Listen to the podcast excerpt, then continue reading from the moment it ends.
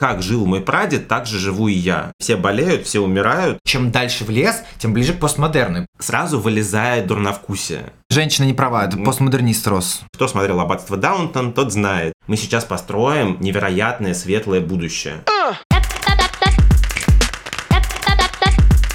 Всем привет! Это второй сезон подкаста «Кирпич хочет стать аркой». Я Никита. А я Коля. В этом сезоне мы поговорим об архитектурных стилях. И сегодня мы поговорим о романтизме.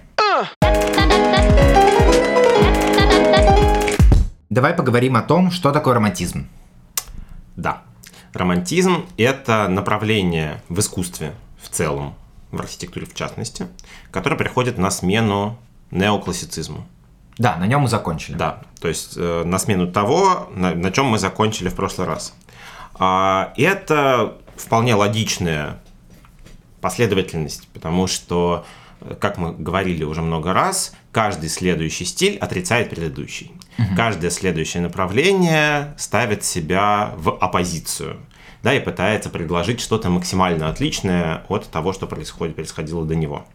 Получается, если классицизм был математическим и выверенным, сейчас должна наступить время каких-то опять чего-то необычного. Да, какой-то мутки такой. Э, Хотим что-то новое. Да, опять чувственное, опять э, такое все из себя э, про эмоцию, про, собственно, романтизм, да, про некоторую э, романтизацию прошлого и про поиск опять каких-то новых приемов. Начинается это все, естественно, с искусства, с живописи, скульптуры, как это всегда бывает. И в конце 18 века и к первой четверти 19 это докатывается до архитектуры тоже. Угу. Вот, когда архитекторы начинают искать какие-то новые приемы, да, им становится скучно вот эта вот жесткая сетка, жесткие пропорциональные соотношения, все стерильное, все без э, декоративных элементов дополнительных, такое вот Авторитарненько. Сухое, да. А, вот, и э, возникает потребность в какой-то, каком-то более чувственном восприятии, да, то есть, в принципе, очень похоже на то, что происходило после эпохи Возрождения, вот когда пришло барокко. Да, тоже mm-hmm. запрос на какое-то какое чувственное восприятие, на эмоцию, фактически. А почему бы просто тогда не вернуться, например, к барокко? А, возвращались, в том числе и барокко тоже цитируют, но здесь немножко отличается сам подход. Во-первых, опять-таки, уже в отличие от барокко, здесь прошло еще три исторических стиля да, как мы говорили, что когда было Возрождение, оно не смогло вернуться к античности, потому что 100%. никуда нельзя было деть средневековье. Да, да. Здесь то же самое, никуда нельзя было деть вот эти вот промежуточные этапы. Общество поменялось, поменялось очень много всего. И в эпоху романтизма больше упор делался не на э, чувственное восприятие как таковое, а на э, некоторое такой романтический флер предыдущих исторических эпох. То есть ретро. это, да, это ретро-взгляд в прошлое и интерпретация разных исторических стилей. То есть если в барокко это была интерпретация одного стиля эпохи Возрождения, да, они издевались над классическими карнизами, над mm-hmm. э, лепниной, капителями и так далее, то здесь архитекторы взяли себе за основу всю историю архитектуры, которая у них была в этот момент. То есть романтизм и, это архитектурный стиль? А, ну, я думаю, что можно так сказать, да. Ага. А, и появляются такие э, направления, как, например, псевдоготика, э, псевдо-русский стиль, да, если брать в России. Например, вот в здание ГУМа на Красной площади, я думаю, все себе представляют, вот это псевдорусский стиль. Угу. То есть архитекторы берут за основу какие-то, какую-то классическую национальную архитектуру. А, и вот это как раз отражение романтизма. Вообще в русской традиции этот период называется эклектикой. Вот, да, вот это слово я знаю. Мы про него уже говорили, у нас даже пост был по поводу эклектики, э, когда мы говорили, у нас новогодний выпуск был. И это в целом понятие эклектика, оно применяется не только к этому историческому периоду, это смешение разных стилей. То есть нету четкой э, стилистической идентичности, нету четкого набора элементов, которые можно или нельзя использовать, нет определенных приемов. Вы берете э, разные элементы из разных эпох и их миксуете между собой. А как понять тогда, что это отдельный стиль, что эклектика это эклектика, если по сути это и является всем подряд и ничем одновременно? А это очень забавный вопрос, потому что действительно это э, на некоторых со сооружениях это очень сложно понять, потому что очень э, такая чистая подделка, да, mm. очень э, похожа на первоисточник когда архитектор немножко не... Ну, это не то, что был новый поиск, это была подделка под исторический стиль, и это тоже в рамках эклектики бывало. Просто копия, по сути, здания. Ну, старого. ну некоторым не то, что копия здания, но копия стиля. Да, то есть ага. он, он, он э, остается в рамках одного стиля, это то, не, о чем не мы намешивая, да. Это как раз вот псевдо что-нибудь. Это вот как псевдоисторизм, о котором мы говорили. А, да, но таких достаточно мало. Слава богу. Мой любимый пример в этом плане – это церковь Блаженного Августина в Париже, а, построенная в 60-х годах 19 века. Mm-hmm. И это такой э, монстр Франкенштейна из э, архитектурного мира. У нас, кстати, была эта картинка тоже к выпуску новогоднему, когда мы говорили про эклектику. Это помесь Романского собора, готического собора, а, возрожденческого собора, классицистического, а, при этом с какими-то, с какими-то еще дополнениями металлоконструкции на верхней башне. То есть это удивительный микс из всего на свете, но при этом а, каждые отдельные частички, они принадлежат разным стилям. Это не попытка это объединить в одно, а это взяли вот портал из одного стиля, розу из готики, купол из возрождения, и все это склеили вместе. Я очень люблю издеваться над своими учениками, показывая им это здание Блин, и спрашивая, что это за архитектурный ну, стиль. Ты, конечно, садись. Потому что понять, что это такое, если ты не знаешь, что это эклектика, практически невозможно. Слушай, тогда получается, можно, если ты не знаешь, какой стиль, просто говорить, что ну это эклектика.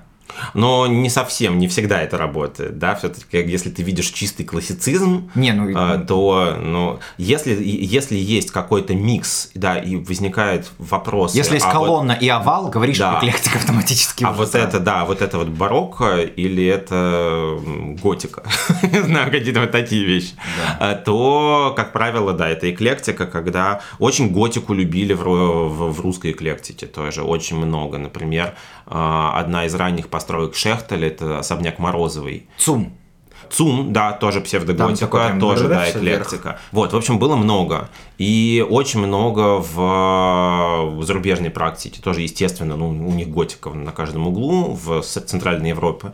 Поэтому они, конечно, цитируют бесконечно. И, например, Музей естественных наук в Лондоне это такая подделка вот между готикой и романским стилем. То есть такое ощущение, что это просто э, романский собор, вывернутый э, наизнанку. Э, очень любопытное такое сооружение.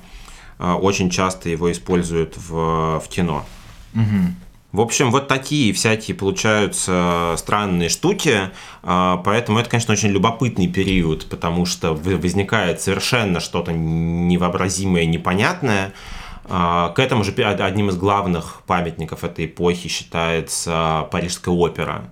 Да, она такая очень барокко, но при этом э, без э, правил барочных, да, ну то есть а, оно барокко, но с какими-то примесями классицизма и вот что-то, а может быть и рококо, а, ну в общем такое. Ага, смешно, что всегда следующий стиль отрицает предыдущий, какой бы он ни был на, на философском уровне. Каждый раз, когда у нас есть логический стиль, как классицизм, ага. после него идущий, например, э, романтизм в этом случае, чувственный стиль, с каждой итерацией, если мы на историю посмотрим, то чувственный стиль становился все более и более широким в плане рамок. Если барокко, например, оно отрицало вот эти вот все статику, все эти круги, mm-hmm. сделала овалы, но все равно и у барокко были свои правила. Но чем дальше в лес, тем ближе к постмодерну. И получается, что постмодерн уже у нас нет правил. Ну, как бы, да, концептуализм. Совсем. А, ну, в общем, в некоторой степени, да. Угол становится шире. Ну, Как бы, если раньше сен- сенсуалисты это карниз просто сломанный, то теперь сенсуалисты это карниза нет. Но он тут есть, и вы об этом должны помнить. Возможно.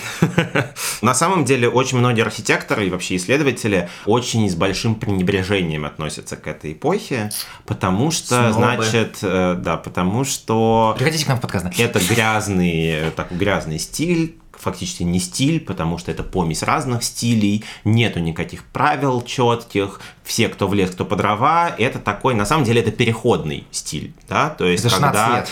да, такое вот э, расшатывание устоев, Тинейдж. а, И именно вот это расшатывание позволило дальше выйти в а, совершенно новую архитектуру, которая будет в начале 20 века. Да, и, собственно, именно эпохой романтизма мы заканчиваем такой э, большой этап классической архитектуры. То есть, Ага. начиная со следующего выпуска, мы будем говорить о том, что называется архитектура современная. По моему мнению, каким бы стиль не был, там является этой эклектикой намешивания стилей и вообще вот э, сборище солянкой, которые архитекторы снобы не признают, главное, все равно есть правило. Это правило, условно говоря, пропорций, правило общего вкуса. То есть есть вещи, которые на самом деле базово, они присутствуют везде. И если ты просто делаешь какой-то стиль, это классический, классицистические вот эти всякие колонны и прочее, там просто уже есть правила и есть пропорции, и, конечно, Да, просто проще да, это делать. да. И у тебя точно хорошо получится. А когда ты создаешь что-то новое и комбинируешь элементы, там нужно думать. Но на самом деле, действительно, просто когда э, разрушаются вот эти нормы четкие, сразу вылезает дурновкусие.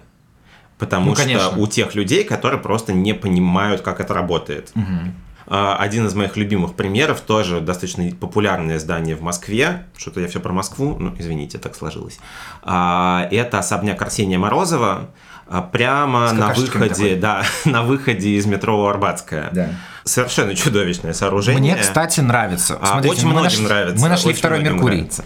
Да, а, но а, это про него есть, собственно, прекрасная легенда, что Арсений Морозов был э, сыном, я не помню чьим, не помню, как маму звали, но, в общем, мама была э, богатая, Богатая. да, известная купчиха.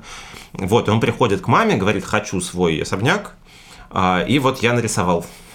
А, и мать ему, на что мать ему отвечает, что раньше я одна знала, что ты у меня дурак, а теперь вся Москва узнает. И Считаю, женщина не права, это постмодернист рос. Просто не дорос а, до своей эпохи. Здание совершенно жуткое с точки зрения пропорций, с точки зрения отделки, оно излишнее до невероятности, да, там вот эти ракушки чудовищные, прилепленные. В общем, такое, это, ну, действительно какая-то такая детская почеркушка, по сути, построенная, но вот символ своего времени имеет право на существование. По крайней мере, он не, не как Меркурий, не- его не видно из каждой точки Москвы. Ну да, это всего лишь Арбат, где ездит куча машин и ходит Да ладно, огромный он представитель. маленький, достаточно, сейчас еще деревьями засаж... зарос со всех сторон, поэтому его не так хорошо видно. Он красиво не верит никому. А что вы думаете? Напишите нам в комментариях, пожалуйста. Поэтому действительно эпоха романтизма, она такая очень неоднозначная. Давай поговорим о том, что вообще происходит в мире в этот момент. Мы поговорили о том, как это влияет на архитектуру, а теперь поговорим об общей повестке мировой. Глобализация наступающая, Мгм. Промышленная революция и как это повлияло на людей, которые в свою очередь и делают архитектуру. Да, ну, собственно, действительно, почему такие перемены стали возможными? Почему стало возможно расшатать незыблемую диктатуру Эколь де Бузар, вот этого вот э, тоталитарного диктатора э, всех искусств э, всей Европы? Дело в том, что э, 19 век – это век промышленной революции. Да, это, точнее, это век уже состоявшейся промышленной революции и длящейся. А, Соответственно, это век безумно быстрых изменений в обществе. Все меняется моментально, а, новые технологии, новые какие-то изобретения буквально каждый год, а, которыми переворачивают э, всю жизнь. В общем, нам это достаточно должно быть хорошо знакомо, мгм, да, да-да-да. потому что вот 90-е, нулевые, десятые это примерно такое же время. Да и сейчас искусственный А, да, интеллект когда, появляется. когда у нас каждый год, там вот я э, на себе застал, я когда родился, и у меня было детство, было детство. А, не было интернета, не было компьютеров, не было ни черта из того, чем мы пользуемся сейчас каждый день.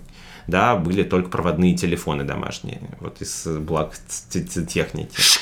Да, и потом так, фигак компьютер, фигак мобильный телефон, раз интернет, раз еще что-то. И это вот до бесконечности очень-очень быстро, а, и каждые 10 лет, фактически оглядываясь Слушай. на 10 лет назад, мы не узнаем окружение, мы да. не узнаем тот мир. Вот тогда было то же самое. А учитывая, что это были люди, а, которых вырос, вырастили люди, жившие всегда при жесткой стабильности. Да. Никогда ничего не происходит. Сплетни просто. Да, то есть как жил мой прадед, так же живу и я. В, ни в быту, нигде толком ничего не меняется, да, за, за какими-то мелкими исключениями. Как хорошо, что я не родился раньше, умер бы со скуки. А тут да, изобрета... Э, бесконечное количество изобретений, очень ускоряется жизнь, из э, такой благостной, медленной, провинциальной жизни за городом mm-hmm. вся Европа переезжает в города, потому mm-hmm. что в городах строятся фабрики, Фабрики – это работа. Все люди едут на работу. Города да? начинают пухнуть, расти до бесконечности, и это провоцирует что? Строительство новых станций метро. Нет еще никакого метро. Да. Это провоцирует реконструкцию городов, да, потому что средневековые точно, маленькие точно. городки все, ну, да. не, не влезают, всем неудобно, там заболевания, там грязный воздух, все ну, плохо. Тогда уже грязный воздух. О, пожили бы они сейчас. Вообще экология, это, это вы, вы, вы бы все пожили тогда экология на тот момент, к концу 19 века, это была главная проблема Европы, потому что фабрики-то есть, а вот никаких систем очистки воздуха нет. А, ну да, сейчас хотя бы все эти выхлопы, вот знаменитый лондонский смог, Mm. Это как раз последствия промышленной революции. Это очень грязный э, воздух, это нечем дышать.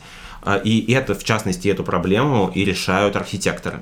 У меня лондонский смог ассоциируется только исключительно с импрессионистами теперь там вот эта картина, где а, это, лодке... это как раз вот тоже то же самое время, да, вот чуть-чуть вот это последствия эпохи романтизма как раз нас выводит в импрессионистов. Ну давай так, это очень атмосферно. Жить ужасно, смотреть да, красиво. Да, дышать нечем, все болеют, все умирают, а при этом опять-таки очень плотное расселение, потому что некуда деваться, все друг друга заражают. В общем, ну, жуткая на самом деле среда, и это срочно нужно решать. Поэтому появляется огромное количество концепций градостроительных, каким образом mm-hmm. расширять города. В этот момент именно появляется, например, эпохальная концепция расширения Нью-Йорка. Вот тот Нью-Йорк, вот эта сеточка Манхэттена, а, да. это именно 19 век. Да, это решение проблемы перенаселения города.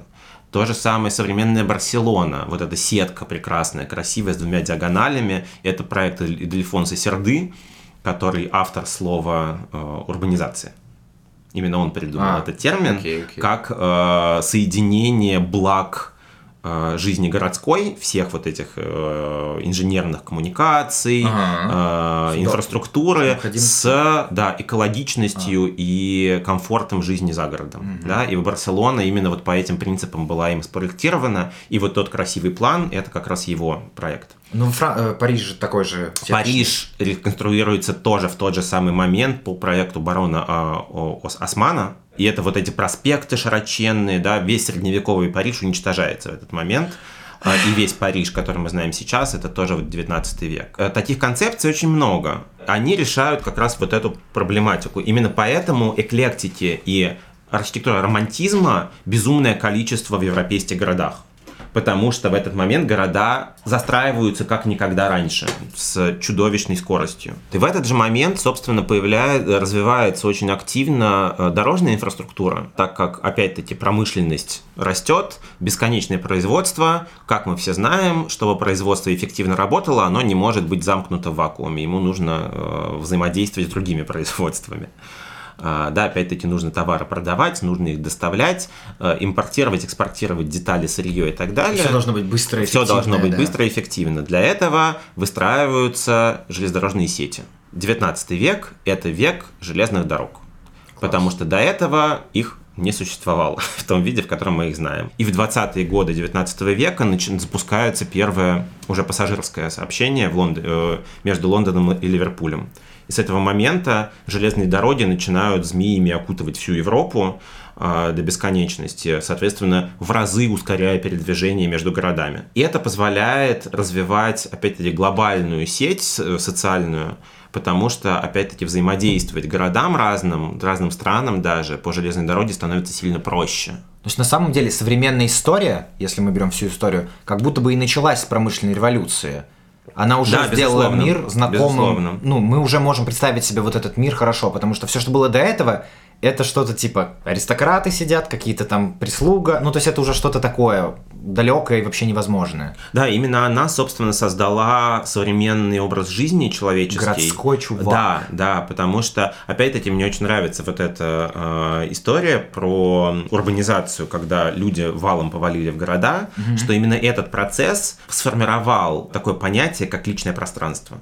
Раньше его не существовало, потому что если ты городской житель... Коммуна! Да, если ты городской житель, то ты живешь на глазах у своей прислуги, вы живете там по Ой, пятером, да. по, шестер, по, по шестером да. в одной комнате. Если вы живете в, за городом, то вы опять-таки там, если это крестьяне, то они живут там в двенадцатером в одной комнате в большой, в большой избе. Привет подкасту «Закат империи». Я слушал выпуск про урбанизацию, о том, как э, крестьяне и мужики уезжали, в основном именно мужчины, угу. уезжали в города на заработки, и о том, как там жили в избах люди, там вся семья, включая вплоть до третьего колена, в одной избе, в разных углах, да. это жесть, конечно. И тебе комфортно, потому что так жили все твои предки, и ты вокруг всех знаешь. А тут ты приезжаешь в город, где толпа незнакомых тебе людей и тебе автоматически хочется от них закрыться. Ну, да. И поэтому появляются доходные дома, и дальше это уже вырастает в сам образ городской жизни, когда у человека есть свое собственное пространство, в которое никто не влезает. Да, и, и приходит осознание того, что это не действительно психологически необходимо, когда люди в таком количестве живут в одном месте. Да. А, потому что раньше, опять-таки, такие, ну, там города-то были, были фу, ты, ты знаешь каждого из этих горожан все равно. Да. да. Тут они начинают расти и пухнуть до невероятности. Начинается бесконечный обмен опытом, и это еще больше разгоняет прогресс. Потому что, как мы тоже знаем, чтобы прогресс был эффективным и чтобы развиваться, вам нужно коммуницировать с мыслящими не так, как вы. А кто может мыслить наиболее отлично, это люди из другой, другой страны. страны, конечно. Да. Точно. Соответственно, взаимодействие разных стран, оно в разы разгоняет экономику, в разы разгоняет весь прогресс, э, науку и так далее. Угу. И именно из-за этого возникает то, что сейчас мы называем Экспо.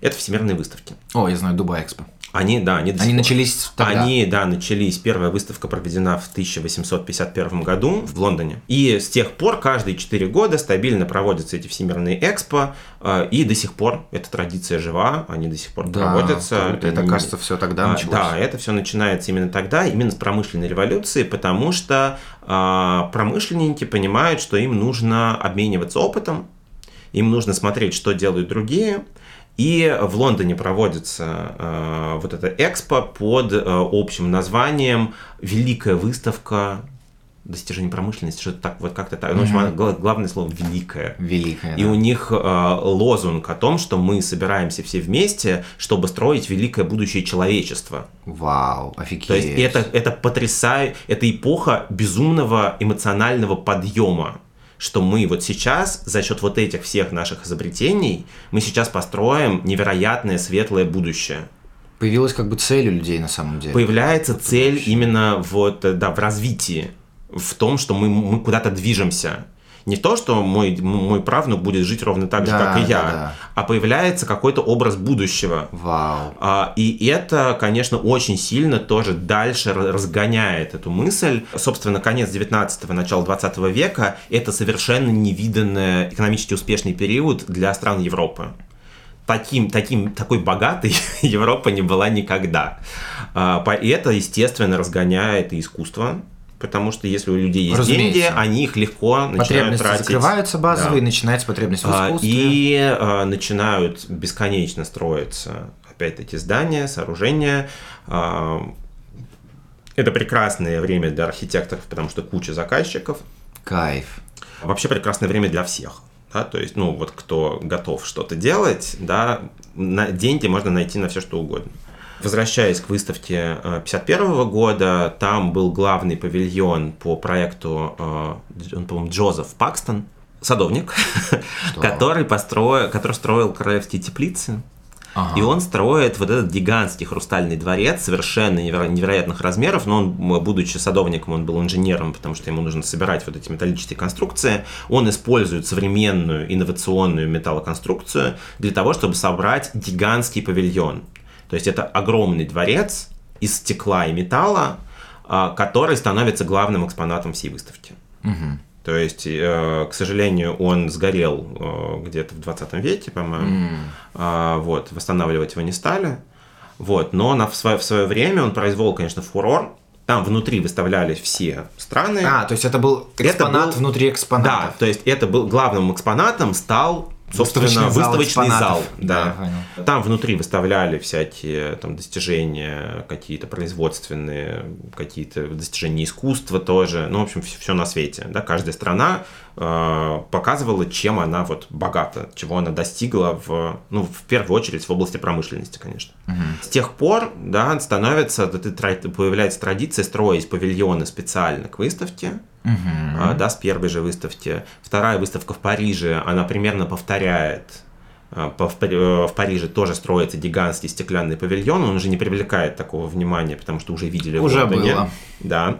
А, но, тем не менее, очень похоже. Но его тоже, его, в отличие от Пакстона, парижский павильон, его начинают декорировать. Если у Пакстона это была идеальная металлическая конструкция. открытая конструкция, то здесь ее начинают, значит, конструкцию сверху красиво оставляют, вот эти фермы гнутые, да, чтобы там вот показать, как это все сделано, а там, где ходят люди, там ее, значит, закрывают э, какими-то каменными панельками, Ой. барельефами, колонками, карнизиками, вес, вешают хрустальные люстры, э, какие-то гардины бархатные, чтобы, значит, вот сделать привычный человеку интерьер но при этом, конечно, все равно конструкция поражает воображение. Угу. И постепенно-постепенно, каждые 4 года эта выставка проводится. В 70-х годах она даже проводится в Филадельфии, то есть она переезжает за океан, угу. Америка присоединяется к этому всему.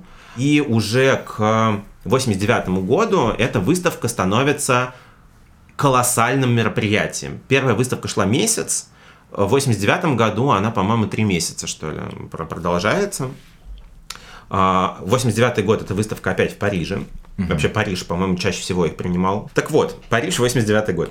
1889 год. А, это колоссальная по своему размеру выставка, а, которая проводится на территории, уже ставшей традиционной для парижских выставок. Это Марсово поле на берегу Сены. И именно в этом году, в 89-м, строится Эйфелева башня специально к этой выставке. Изначально Эйфелева башня – это демонстрация достижений инженерной мысли. Ну, потому что инженерной конструкции. Промышленная да. штука, да. То есть это как бы доминант этой выставки, при этом выставка размахивается на все Марсово поле, она гигантская, это куча павильонов, уже начинают строиться национальные павильоны. О-о-о. То есть то, что сейчас продолжается, то есть не э, страны приезжают и строят себе отдельный выставочный павильон, а не заселяются в уже готовый, да, который да. построила страна принимающая по территории выставки начинает курсировать маленький паровозик, потому что пешком ходить уже сложно на такие расстояния. Как символ а, промышленный. Да, да, да. Ну то это тоже экспонат, естественно, да. Круто. То есть показывает, что вот есть паровозик, он может кататься. Вот посмотрите, какой он маленький. Я в детстве да, таком катался, и, почти. Вот, да. В торговых э, центрах. И м, появляются гигантские павильоны, котов, внутри которых показывают сам процесс производства. То есть не просто товары, а вот прямо там, да, там вот есть гравюра, где этот гигантский павильон, оттуда торчат фабричные трубы, они дымят, то есть мы понимаем, что там внутри э, идет какой-то процесс производственный. А, и да, Эйфелева башня, соответственно, является центральным элементом этой композиции, показывающей, какую металлическую конструкцию можно построить. Да, вот мы можем сделать вот такую залипуху гигантскую, она большая, она вот а, ажурная, значит, она занимает не очень много места а, и очень высокая. При этом парижане и окружающие, ну вообще да, все посетители считают Эйфелеву башню безумным уродством. Да, то есть это очень, это очень интересно с точки зрения конструкции, это, да, это вот достижение, инновация. Чисто для гиков, короче. Но, да, ну то есть это интересно посмотреть в качестве экспоната, э, но как бы никто не воспринимает ее как какую-то эстетическую вещь. Парижане после завершения выставки кричат «снесите, пожалуйста, это», потому что оно портит нам наш уютный э, Париж британский э, известный художник Уильям Моррис, про которого мы, наверное, поговорим в следующий раз, говорил, что приезжая в Париж, я обязательно ужинаю на, в ресторане на верхушке Эйфелевой башни, потому что это единственное место, откуда не видно это уродство. То есть это вот восприятие современников э, этого сооружения, и вообще изначально она должна была быть э, временной конструкцией. Ну да. При этом, если посмотреть на картинки, она же безумно красивая. Да-да. То есть даже если отвлечься от просто самого красивого силуэта, если посмотреть на конструкцию, это же не просто э, грубая сварка, да, там, там какие-то, там каждая заклепочка у нее есть свое место, там вот все эти фермы у них какие-то даже там усики специальные, да, декоративные сделаны, то есть Эйфель прямо думал, и он, и понятно, что автор видел в этом красоту.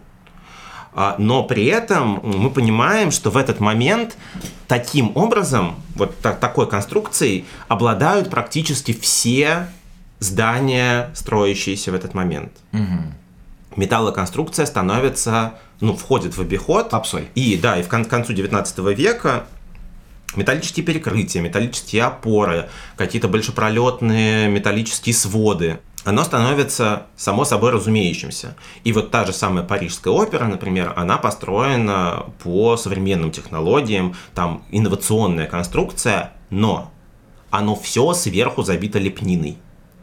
Вся конструкция mm. прячется совсем. Ее не видно, потому что она считается уродливой. Да, это чисто конструкция.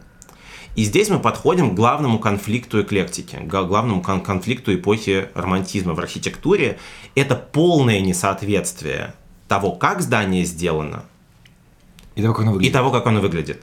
Это отсутствие той самой тектоники, про которую мы в свое время говорили. Ко- да? то есть, да, то есть такого отображения того, как здание сделано, на его визуальном облике. Кроме того, здесь возникает еще и конфликт того, для чего здание сделано и того, как оно выглядит. Потому что появляется огромное количество новых типологий зданий, да, то есть те же самые доходные дома, да, как ну, абсолютно новые, не было такого. Вокзалы. А, вокзалы, торговые пассажи, угу. вспоминаем тот же ГУМ, ЦУМ, там и э, галереи Мануила II, по-моему, в Милане. Очень, э, очень много зданий, у которых нету шаблона того, как они должны выглядеть. И поэтому фасады натягивают какие-то более-менее привычные, да, ну, там каких-нибудь палац, что-нибудь такое, а при этом визуально никто, ну, оно не отражает того, что там внутри. То есть фактически мы получаем здания, которые визуально являются просто декоративной э, театральной ширмой. Они не показывают ни функционал, ни э, конструкцию. И это, собственно, приводит к краху эклектики и к развитию уже следующего архитектурного стиля, про который мы будем говорить подробно в следующий раз. Угу. Очень яркий пример, но опять-таки, если посмотреть на ГУМ, про который мы уже упоминали сегодня, фасады, вот это вот псевдо-русский стиль, такая все мелкая моторика, а внутри это гигантские купола, внутри это гигантские своды стеклянные, это металлоконструкция. Да, кстати. А, а глядя на это снаружи, ты не в душе, вот если ты не знаешь, что это за здание. Снаружи изба, да, а ты вообще не знаешь, как это. Если ты посмотришь на Ленинградский вокзал в Москве, все того же прекрасного Константина Тона, которого я склоняю, который, который, который выпуск, тоже, ну это жилой дом. Но в лучшем случае какая-нибудь, не знаю, контора то, что это вокзал, нам не говорит ни, ничто. И более того, я до сих пор ненавижу этот вокзал, потому что я не понимаю, куда входить. Я каждый раз к нему приезжаю, у него нет входа, потому что типологически он там не... Ну, никто не, не понимали еще. Это первый, один из первых вокзалов ага. в России. Нет шаблона того, как это должно быть строили, ну вот как-нибудь. Потому что ну, нужно строить, ну вот попробовали придумать. То же самое с э, Чикаго. Э, Чикагская школа это известная э, такая вот колыбель американской архитектуры. Именно там появляются небоскребы. да, вот именно родиной небоскребов считается город Чикаго, где мистер Отис придумывает конструкцию безопасного лифта, активно внедряется металлокаркас, да, металлическая конструкция, которая позволяет выстраивать здания высокие, да, потому что раньше, соответственно, все здания были максимум там 5-6 этажные, и верхние этажи считались этажами для прислуги. Потому кто смотрел аббатство Даунтон, тот знает, что прислуга живет на самом верхнем этаже. потому что, да, потому что туда тяжело подниматься пешочком. Да с изобретением Отиса все переворачивается с ног на голову. Жесть. Верхние этажи становятся самыми престижными, потому что оттуда красивый вид. Вид, вид конечно. А подниматься можно на лифте, как бы удобно, все хорошо. А нижние этажи, они начинают, все выше и выше начинают расти дома, они все больше и больше затеняются, и нижние этажи становятся таким вот подземельем. Вот, и первые небоскребы, собственно, о чем я. Несмотря на вот эту красивую металлическую конструкцию ажурную, фасады все такие же. Это балясины, это э, руст, mm-hmm. это какие-то пилястры, карнизики и так далее. Например, какое-нибудь здание Flatiron Building в Нью-Йорке известное, вот это острый, острый угол такой на пересечении Бродвея и какого-то там авеню, не помню. А, Самое известное, там, где работает Джей Джона ну Джеймсон да, из до, до, ну, Дом Утюг так называемый. А, про него Довлатов еще все время писал. Нет, Человек-пауке он. ну, у кого, у кого какие референсы. Вот, он тоже, то есть это вот по меркам того времени это небоскреб. При этом фасады классицистические, да, это эклектика та же самая. То есть просто набранная, вот, набранная ширма из каких-то классических элементов, да, лепнина, вот это вот все. И так продолжается достаточно долго, до 20 века. В итоге классическая история архитектуры заканчивается на том, что у нас есть конфликт внешнего и внутреннего, новые технологии, но старое применение, старая школа. И получается, под новые технологии нужно придумать новое направление ну, визуализации внешней составляющей. И да, на... то, то есть просто, извини, старая архитектура перестала быть пригодной для новых потребностей. Она, она перестала отвечать духу времени. То есть настолько изменился контекст, то есть на протяжении тысяч лет было то же самое. Было нормально, подходило.